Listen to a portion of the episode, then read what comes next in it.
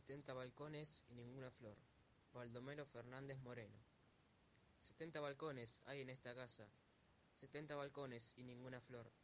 A sus habitantes, señor, ¿qué les pasa? ¿Odian el perfume? ¿Odian el color? La piedra desnuda de tristeza. Dan una tristeza a los negros balcones. ¿No hay en esta casa una niña novia? ¿No hay algún poeta lleno de ilusiones? ¿Ninguno desea ver tras los cristales una diminuta copia de jardín?